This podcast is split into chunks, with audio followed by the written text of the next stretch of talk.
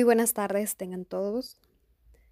Nosotros somos el equipo conformado por Gabriela Martínez, Valeria Fuentes, Francesca Ralph, Bruno Celaya, Armando Vega y su servidora Paulina Sayas. Y el día de hoy les estaremos hablando sobre lo que son las biotecnologías reproductivas más utilizadas en lo que vienen siendo los pequeños rumiantes. El fin de este podcast es el informar acerca de las ventajas y desventajas de las biotecnologías de inseminación artificial, diagnóstico de gestación por ecografía y de transferencia embrionaria. Todo esto enfocado a los ovinos y caprinos, también denominados como pequeños rumiantes. Para abrir el tema, nuestra compañera Paulina nos dará un repaso del ciclo estral en estas hembras.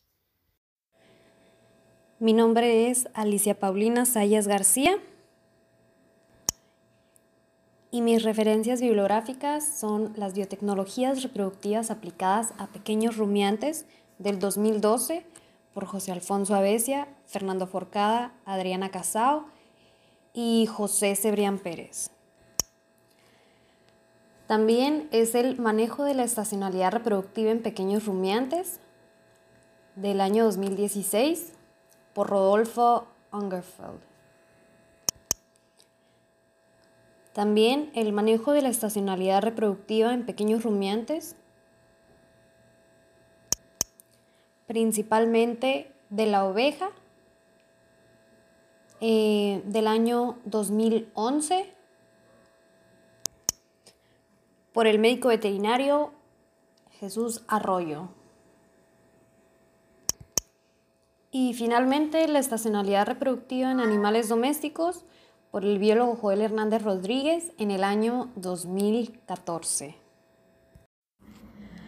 La mayoría de las especies de pequeños rumiantes son reproductores estacionales, lo que implica que existen cambios en su fisiología reproductiva que determinan la existencia de una estación reproductiva, en la que las hembras ciclan y ovulan y en el caso de los machos presentan su máxima actividad reproductiva y una estación de anestro durante una gran parte del año. Estas dos características son las que van a afectar de manera directa a lo que es la producción y la reproducción.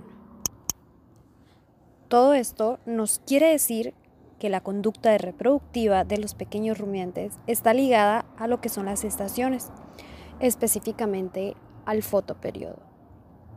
Ahora bien, el fotoperiodo es el factor ambiental primario que regula el ciclo reproductivo anual de estos animales. Las variaciones anuales en la síntesis y secreción de melatonina, en conjunto con neurotransmisores como la quispeptin y la dopamina, e indicadores metabólicos como la leptina. Todos estos pueden modular el inicio o bien el término de la época reproductiva de estos animales. En el caso de las ovejas, se han definido dos fases del ciclo estral. Una fase luteal, que va desde el día 2 al día 13, y una fase folicular, que comprende desde el día 14 hasta el día 1, comprendiéndose claro como día 0 el día de presentación del estro. El ciclo estral tiene una duración de aproximadamente 16 a 18 días, siendo más corto en las hembras jóvenes que en hembras adultas, claro. En el caso de las cabras, en la hembra la pubertad puede aparecer a partir de los 5 a 6 meses, pero el momento apropiado para la primera cubrición sería dentro de los 7 a 10 meses, cuando la hembra ya ha alcanzado dos tercias partes de su peso vivo adulto. El ciclo estral de estos animales tiene una duración de entre 19 y 21 días, con una fase folicular de entre 3 a 4 días y una fase luteínica de 17 días. El estro dura entre 24 y 55 horas aproximadamente y se ven manifestaciones del celo muy, muy notorias. Ahora, hay que hacer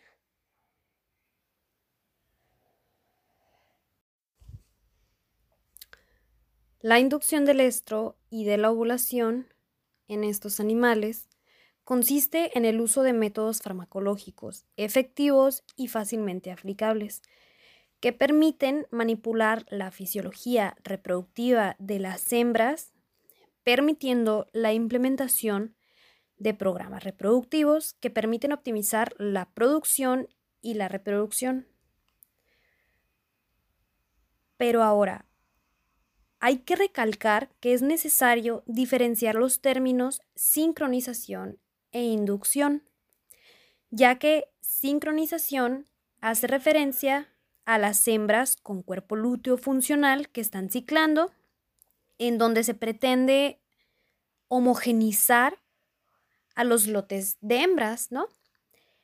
Mientras que la inducción hace referencia a lo que son las hembras que están en anestro, el cual se intenta reducir para que éstas puedan entrar al estro.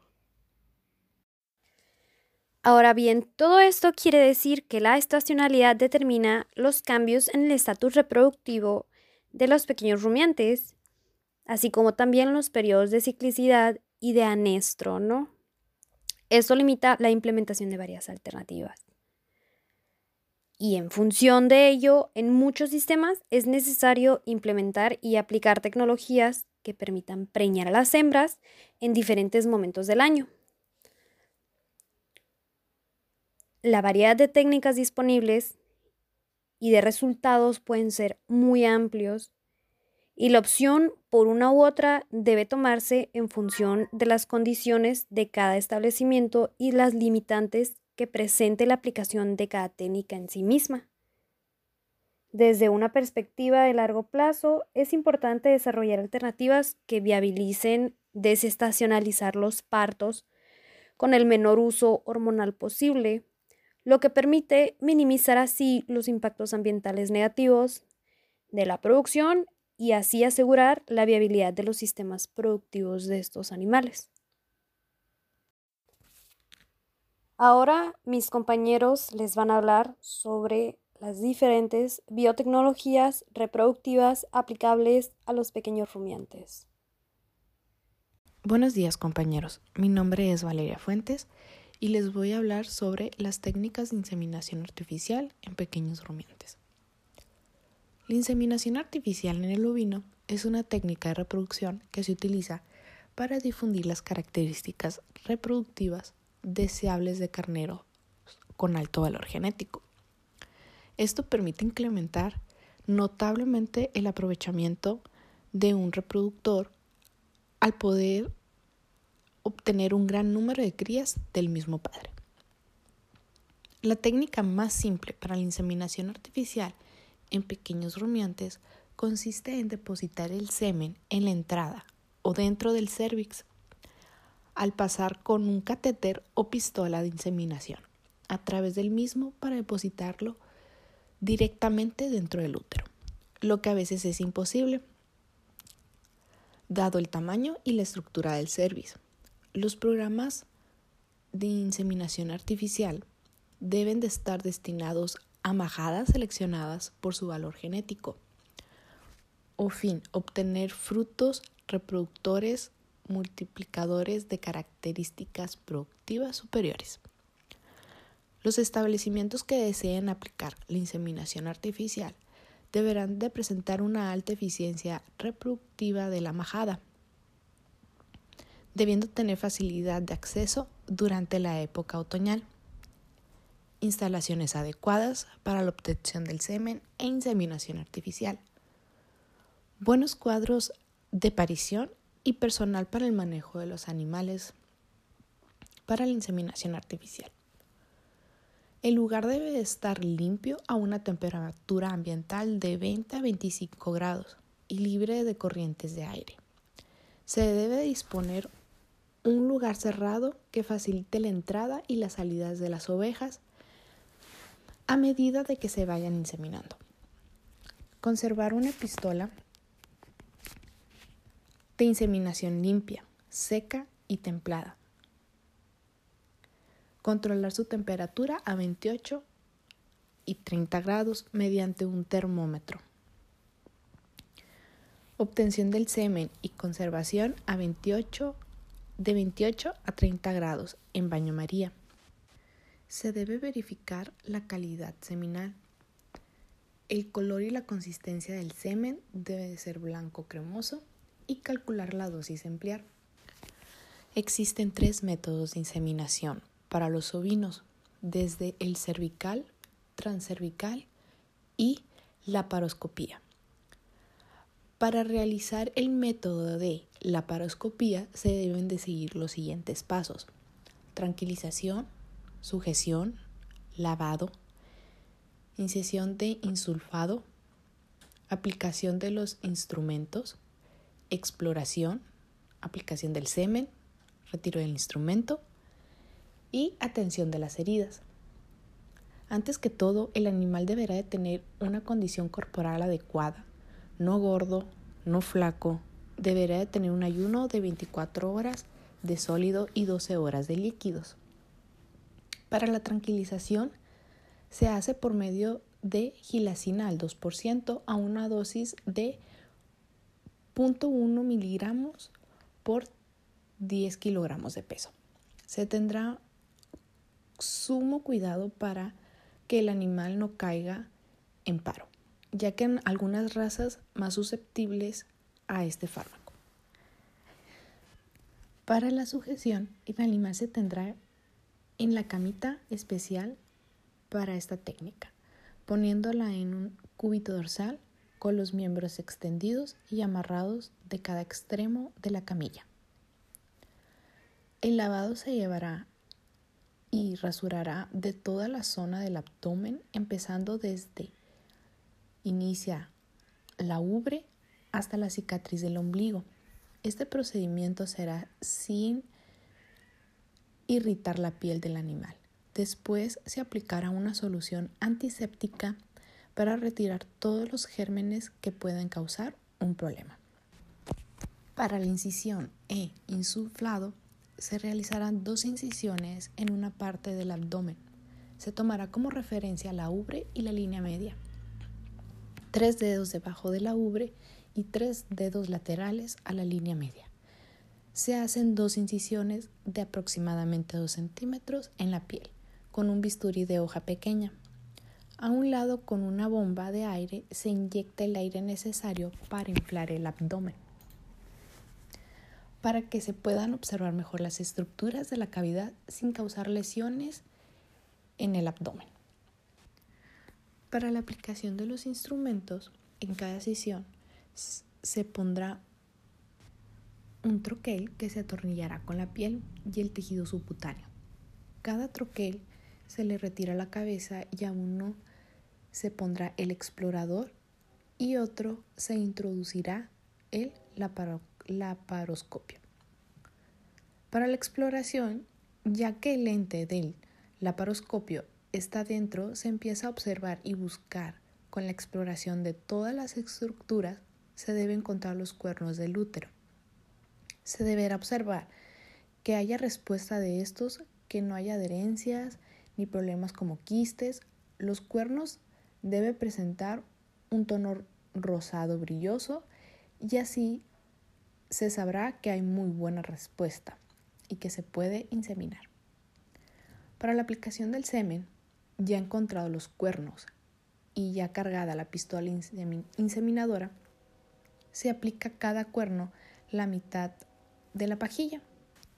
Para el retiro del instrumental, ya aplicado el semen en cada cuerno, se retira el lente y la pistola inseminadora y después se continuará a quitar los troquel. La atención de la herida. La herida no necesita sutura, ya que es una pequeña incisión, pero si lo amerita, sí se pondrá sutura. Se aplica un cicatrizante en cada herida y algún antibiótico solo para prevenir la infección. Por el manejo que tuvo, se retira de la cama y se devuelve a su cola, corral correspondiente. Esta técnica ha tenido una aplicación bastante limitada, debido a la falta de técnicos calificados y a la difusión inadecuada de sus ventajas. Esta información se recopiló del artículo Inseminación artificial por la paroscopía en ovinos del Centro de Reproducción y Mejoramiento Genético Ovino Caprino de la Unión Regional de Guanajuato. Y del artículo Inseminación artificial en semen frescos en ovinos de Gibbons del 2007. Hola, un saludo a la audiencia. Mi nombre es Jesús Armando y yo les voy a hablar acerca de la ecografía para el diagnóstico de preñez en ovinos y caprinos.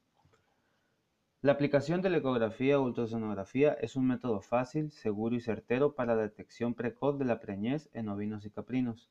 A su vez, permite otros usos como la revisión del tracto reproductivo, la detección de anomalías, preñeces múltiples, medición de espesor de la capa de grasa dorsal como un estimador de la gordura y el diagnóstico de enfermedades digestivas, respiratorias, musculares, óseas y reproductivas.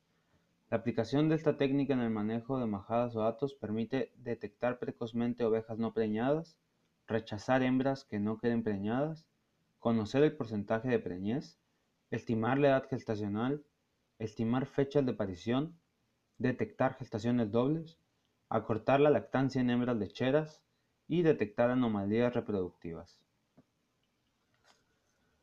El principio básico de la ultrasonografía es que se utilizan ondas de sonido de alta frecuencia que producen imágenes de los tejidos y órganos internos. El principio de funcionamiento consiste en una corriente eléctrica que llega al transductor donde se produce una vibración en sus cristales. Estos emiten ondas sonoras que llegan a los órganos en un estudio. Los tejidos tienen la capacidad de reflejar las ondas de sonido y el eco resultante es recibido por el transductor, que lo convierte nuevamente en corriente eléctrica. Dentro del equipo de la misma es decodificada y transformada en imágenes bidimensionales en tonos de grises de blanco al negro. Los tejidos con alto contenido de líquidos no reflejan las ondas sonoras, se los llama no ecogénicos o hipoecogénicos y se visualizan en pantalla en color negro. Se denominan ecogénicos a los tejidos de consistencia intermedia que dan diferentes tonos de grises dependiendo de su densidad. En el caso extremo lo constituyen los huesos que reflejan totalmente las ondas recibidas y se los llama hiperecogénicos, expresándose en un color blanco. El equipo de, ultrasonido o ecógrafo está compuesto por una consola y transductor. Los instrumentos empleados actualmente en veterinaria se denominan escáneres, de modo B, corte bidimensional y tiempo real, visión instantánea de los tejidos examinados. Estos producen una imagen rectangular y el diámetro horizontal coincide con el largo de la fila de cristales. Estos son los comúnmente usados en el diagnóstico reproductivo por vía rectal debido a que tienen una gran superficie plana de contacto. El transductor es orientado generalmente en sentido longitudinal, observándose en la, pantalla planos transversales de los distintos órganos. Para el procedimiento ecográfico hay algunas consideraciones que se deben de tomar en cuenta. La primera sería la iluminación para una correcta observación de la imagen en la pantalla que no debe haber exceso de luz o reflejos. La segunda sería la ubicación de la consola que se debe mantener cerca del operador y a la altura de sus ojos. La tercera sería un buen contacto entre el transductor y la mucosa rectal. Y por último, la seguridad del equipo. Al trabajar con los animales se debe estar atento a los movimientos de los mismos con fin de evitar posibles daños al equipo ecógrafo. El diagnóstico ecógrafo de preñez en ovinos y caprinos puede practicarse por vía rectal o por vía abdominal y con el animal de pie o sobre una camilla. La manera más sencilla y menos estresante para el animal resulta ser la de la manera rectal y de pie, sujetándolo en un cepo, una manga o apoyándolo lateralmente contra una pared. A continuación, se denominarán los pasos para llevar a cabo la ecografía por vía rectal. Primeramente se necesita checar la formación de imagen en la pantalla mediante el contacto de los dedos con los cristales del, del transductor. Después se asegura la hembra contra las tablas de una manga o corral y el operador se ubica agachado o sentado detrás de la misma, en una posición que le permita observar los movimientos de su mano y a la pantalla del ecógrafo. Después se lubrica el transductor con sustancia libre de aceites minerales, que puede ser aceite de cocina, nunca vaselina. Después se introduce el transductor en el recto de la hembra haciendo una ligera presión con movimientos giratorios y un ángulo de 20 grados hacia abajo con respecto a la horizontal. Se trata de evitar realizar movimientos bruscos que puedan dañar el recto. El elemento de lectura debe quedar hacia abajo a medida que se ingresa en el recto y se visualiza la vejiga y, otros, y los cuernos uterinos. Después se localizan los órganos de interés y se realizan las mediciones y registro de datos necesarios. Por último, se retira suavemente el transductor del recto del animal y antes de examinar otro animal se verifica que el transductor esté libre de suciedad y se lubrica nuevamente. Esta técnica resulta también de otra utilidad para estimar el estado de gordura de animales carniceros a fin de diagramar dietas y predecir momentos de faena, así como seleccionar hembras lecheras por conformación interna y externa de la ubre. Al mismo tiempo, es utilizada para detectar y monitorear la preñez en equinos y bovinos. Gracias y esto concluye el tema de ecografía para el diagnóstico de preñez en ovinos y caprinos. Con esto se concluye el tema de ecografía para el diagnóstico de preñez en ovinos y caprinos, basándose en un artículo académico escrito por el médico veterinario Ernest Gibbons en 2009. Gracias, mi nombre es Jesús Armando Vega Alcántar y continuamos. Buenas tardes. Mi nombre es Gabriela Guadalupe Martínez Mesa y ahora les voy a hablar un poco acerca de la transferencia de embriones en pequeños rumiantes.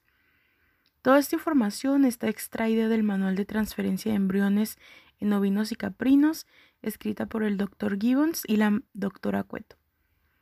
Para comenzar, la transferencia de embriones es un método de reproducción asistida basada en la producción de múltiples embriones por una hembra donante o madre genética superior y es transferida antes de la edad de implantación en varias hembras receptoras, madres portadoras gestantes. Los tratamientos hormonales para lograr una ovulación múltiple y la transferencia de embriones permiten utilizar intensivamente a las hembras genéticamente superiores. En conjunto, ambas tecnologías son denominadas internacionalmente con las siglas en inglés MOET, Multiple Ovulation and Embryo Transfer. En los últimos 25 años se han logrado considerables avances en la MOET como herramienta del mejoramiento genético en ovinos y caprinos, siendo aún necesario maximizar la producción y sobrevivencia de embriones para obtener varias crías de valor genético. Cabe consignar que una hembra podrá formar parte de un programa de transferencias en más de una oportunidad, de manera que es posible multiplicar su potencial reproductivo al utilizarse ovejas de escaso valor genético como receptoras de embriones genéticamente superiores. Las primeras transferencias de embriones en caprinos y ovinos se realizaron hace más de 50 años. A partir de los años 60 se realizaron trabajos en Australia y en Nueva Zelanda que contribuyeron a precisar las condiciones y las posibilidades del desarrollo de esta biotecnología. El potencial natural reproductivo de cada especie y de cada raza es una limitante a la rapidez de difusión del progreso genético. En las condiciones tradicionales de cría ovina y caprina, el número de descendientes producidos por hembra y por año es de una o dos crías, por lo tanto durante su vida reproductiva se logran obtener entre seis a ocho crías. La transmisión embrionaria permite incrementar el potencial reproductivo de las hembras de alto valor genético mediante un mayor aprovechamiento de la reserva de ovocitos que se encuentran en el ovario la estimulación hormonal de los ovarios desencadena la ovulación múltiple, pudiéndose obtener un mayor considerable número de embriones en un corto periodo de tiempo. Estas biotecnologías posibilitan acortar el intervalo, generacional y en consecuencia incrementar el avance genético.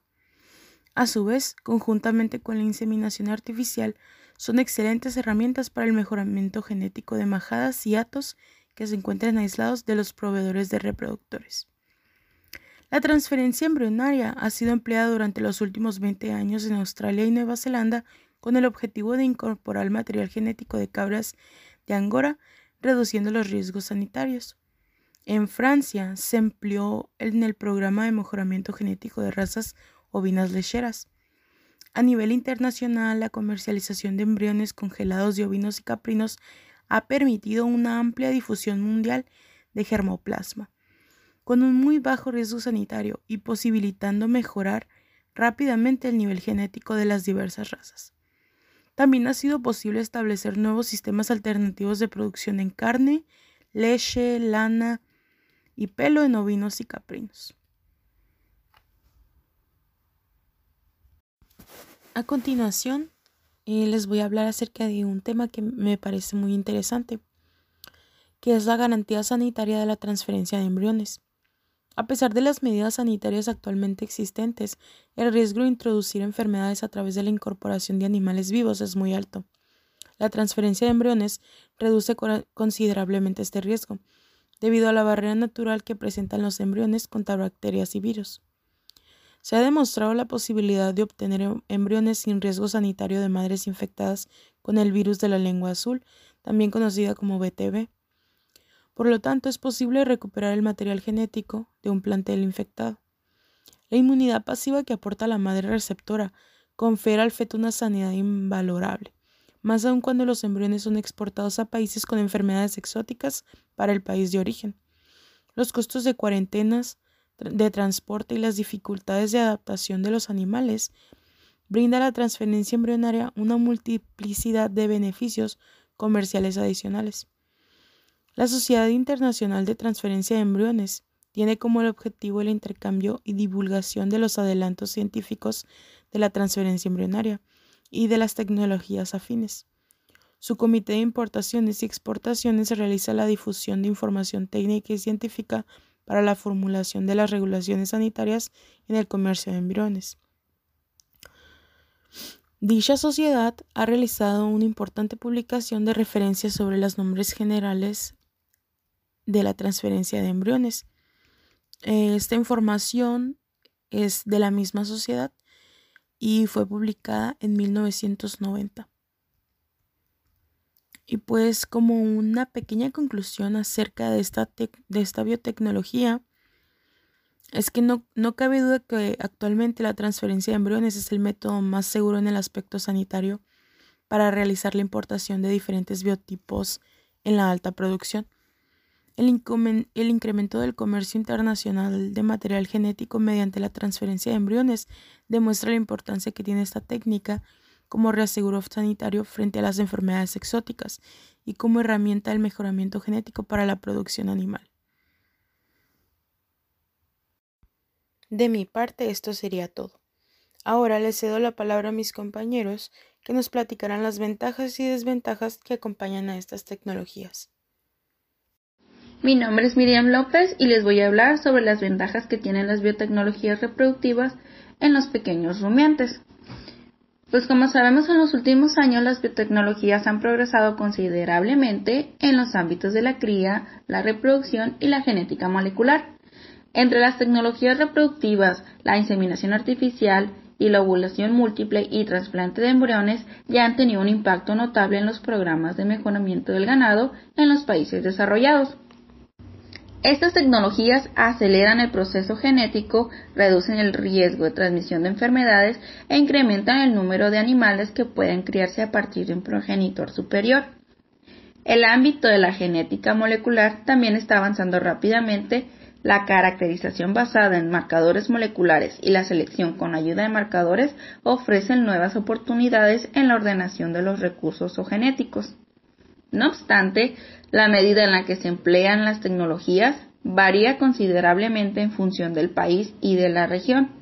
El uso de tecnologías en la reproducción permite, mediante manipulación genética, obtener nuevos y mejores individuos en un tiempo menor respecto a la mejora que se podría lograr con las técnicas utilizadas actualmente. El mejoramiento en la calidad de un producto, ya sea de carne, lana o leche, mediante la genética puede hacerse por selección interna de una raza, de sus individuos superiores, ya sea a largo o corto plazo, o por las incorporaciones de genes nuevos y cruzamientos con otras razas. Así, la incorporación de nuevas razas y biotipos ovinos eh, ha demandado la aplicación de técnicas como por ejemplo el implante de embriones importados. Años atrás, la única posibilidad de introducir una raza nueva era mediante la importación de animales en pie para iniciar aquí su multiplicación. La inseminación artificial, preservación de semen, inseminación intrauterina trasplante embrionario son términos extensamente usados durante décadas, referidos así a su aplicación en producción animal y también puede haber eh, sido en el pasado considerados como biotecnologías reproductivas. Comparado con la importación de reproductores en pie, la posibilidad de obtener embriones de hembras puras, congelarlos e importarlos permite desarrollar de una forma más económica, rápida y sanitariamente segura la multiplicación de una raza biotipo en un país lejano a su país de origen. Los costes de transporte, requerimientos de cuarentena y los potenciales riesgos sanitarios de exposición son muy inferiores cuando se trabaja con embriones que en el caso de animales vivos. La conservación indefinida de razas o individuos manteniendo por tanto la diversidad genética, dado que los embriones se pueden almacenar casi indefinidamente en nitrógeno líquido, el establecimiento y la regulación de bancos genéticos están adquiriendo un especial interés en un buen número de países, incluidos en el nuestro. En este sentido, las técnicas de biotecnologías reproductivas constituyen una herramienta del primer orden en la conservación de genotipos poco valorados técnicamente, pero están perfectamente adaptados a climas y sistemas de explotaciones tradicionales, además de ser la fuente de productos de calidad que son cada vez más valorados. Otra ventaja es la bioseguridad, que los aspectos relacionados con la biotecnología del embrión junto con los protocolos específicos de su manejo procesado y almacenamiento reducen los riesgos de transmisión de enfermedades en el ámbito nacional o internacional.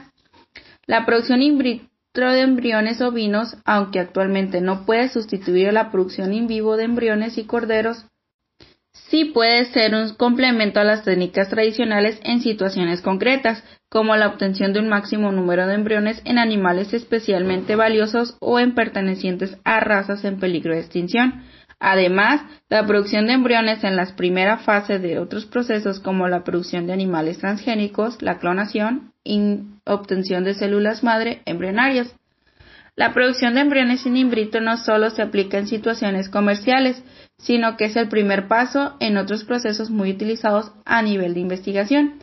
Un ejemplo de estos es la clonación, que puede ser interesante en la preservación de animales en extinción o en la recuperación de animales que ya han sido extinguidos o en procesos de animales transgénicos.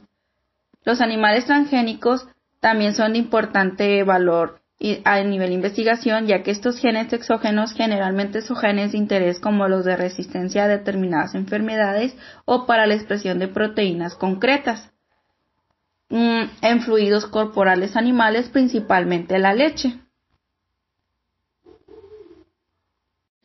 Esta investigación fue realizada en base a los artículos científicos que llevan por nombre Biotecnologías reproductivas aplicadas a pequeños rumiantes, escritos por José Armando Avesia, Fernando Forcada y Adriana Casado, integrantes de la Facultad de Veterinaria de la Universidad de Zaragoza, España, eh, de la Facultad de Ciencias Agrarias y Ambientales de Salamanca, España.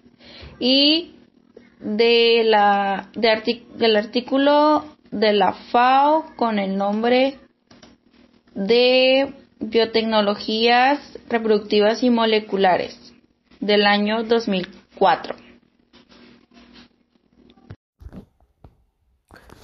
Eh, pues a continuación, su servidor Bruno Abraham Zelaya Herrera eh, con ID 176863 eh, pues les voy a hablar de un, poco sobre las, desventajas que presentan estos, estas biotecnologías. Entre las desventajas que presentan las biotecnologías reproductivas en los pequeños rumiantes, em, generalmente estas se mencionan que tienen relación con la, con la capacitación o vaya con el personal y con el costo, con el costo que presentan el uso de estas biotecnologías.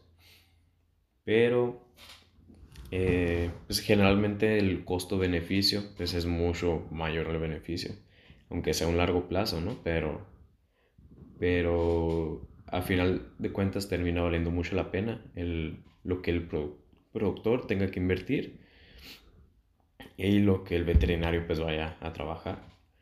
Mm, por ejemplo, en la transferencia de embriones, eh, lo que mencionan distintos autores es que las mayores desventajas es pues, la, la, inversión muy grande que tienes que hacer en los equipos, en materiales, en productos que vaya a utilizar el veterinario em, y contratación del personal porque se requiere, pues se va a requerir más manos, ¿no? Eh, otra de las cosas es pues la capacitación del personal porque pues esto lo tiene que hacer un, una persona o varias, varias personas capacitadas para hacer el trabajo eh, para que no se lleguen a presentar problemas, ¿no? Mm, no necesariamente, eh, bueno, en todas las biotecnologías, no necesariamente tiene que ser un médico veterinario eh, se ha mencionado en muchas ocasiones que simplemente un, un vaquero, un trabajador del, del, rancho, del establo, puede hacer un, una inseminación artificial solamente con una capacitación. Pero pues lo ideal es que el, el veterinario sea el que, el que lleve todo, ¿no? Eh, a la transferencia de embriones, mmm, pues una de las mayores desventajas, bueno, la mayor desventaja que presenta esto es que, hay una imposibilidad de asegurar que una donante potencial pueda nos pueda dar un apropiado número de embriones de calidad en determinado tiempo. Entonces, mm, estamos mm, a expectativas, a, bueno, esperando a, a lo que nos dé el animal, ¿no? Eh, mencionando ahora las desventajas de la inseminación artificial, pues en estas es que se necesita, bueno, eh, en estas no se puede detectar el celo de la hembra, se tiene que hacer un trabajo previo a esto, entonces esa es una de las desventajas, el trabajo que se le tiene que hacer. Y pues que generalmente no solo se necesita de una inseminación, eh, sino de más a veces. Y pues esto recayendo otra vez en lo del dinero.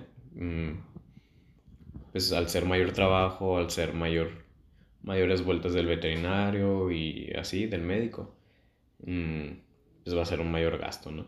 Eh, y otra de las desventajas de la inseminación es que eh, si los si el semen no se no se preserva de una manera correcta eh, estos pueden morir o pueden pues pueden estar inactivos, no sé cómo mencionarlo, antes de que éste se pueda depositar en el tracto reproductivo de la hembra. Entonces, pues no va a haber una, inseminación como tal, ¿no? Eh, perdón, una, una preñez.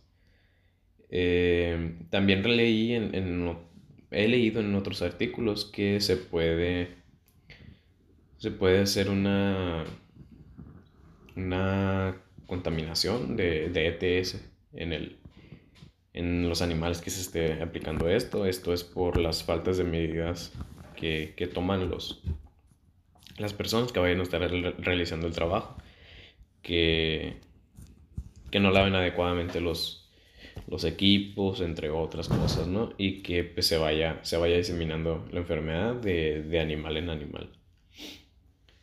Mm, y esto, pues, como lo mencioné antes, antes también en la transferencia, eh, pues tiene que ser una persona capacitada lo que haga esto para, pues, para evitar que, que haya mayores complicaciones de las bebidas.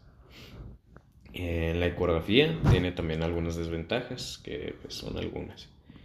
Eh, pero pues recayendo, igual, que como se ha, mencionado, eh, se tiene que tener a capacitar, ah, perdón, a personal capacitado. Mm, eh, pues el, la persona que va a realizar la ecografía o que lo va a interpretar tiene que conocer las, la anatomía de la estructura eh, que se va, se va a estudiar.